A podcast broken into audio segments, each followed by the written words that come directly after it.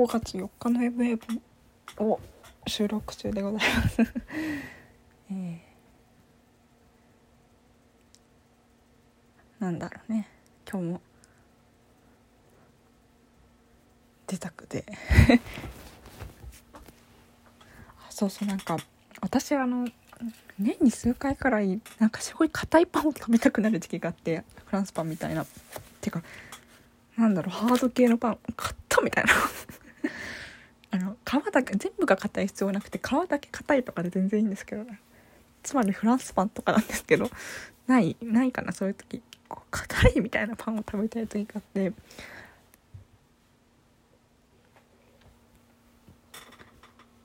なんかこうセブンイレブンのなんだろう。セブンイレブンとかでなんか硬いパンのねハサンドイッチが売ってて。あとあれあのー、ミルクフランスとかってあれ硬いのかな？パン屋さんで買ったミルクフランスは硬かったけど。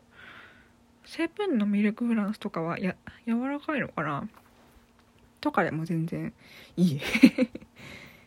いいんだけど。そうそういう日でした。今日は何にもなかったな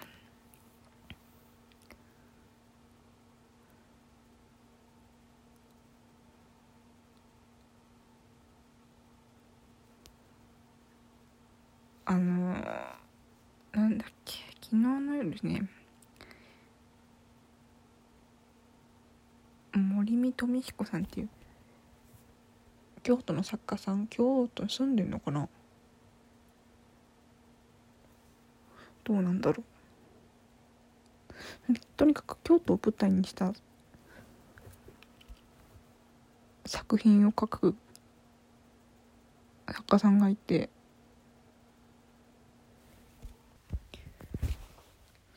まあそれでそれで私が京都に行ったりしてたのはそれそれもある京都に行ってたのはその聖地巡礼も兼ねてみたいなのがあるんですけどだから普通の人は京都に何しに行くんだろうってなんかふと思っちゃったんです。思って清水寺とか行くのかなみたいな。でも下鴨神社が結構その舞台になってる有頂天家族っていうのがあってですごい頂天家族が好きだから、うん、すごい幸せって思いながら下鴨神社に行くんですけどでも普通のそういうなんていうの一般的な観光客の方どこに行ってるんだろうっていうのはすごくすごく興味がある。インスタ映えするところとかに行くのかな。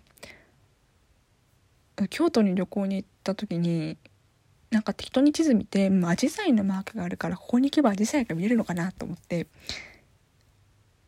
適当に降りていったらなんか人混みがあってあ人混みのところにあるんだなと思って適当についていったらなんか違うところについちゃってでもすごい行列ができたのが何だろう一面緑みたいなお部屋があってこう外お部屋の外側にがなんかすごい森ででそのお部屋に机がツルツルの机が置いてあってその緑が反射して一面緑みたいな。あれはでも面白いな。黒い机の黒い机に緑色が反射したのなんでだったんだろう。反射好き反射好きみたいな。それは結構あれはなんでだろ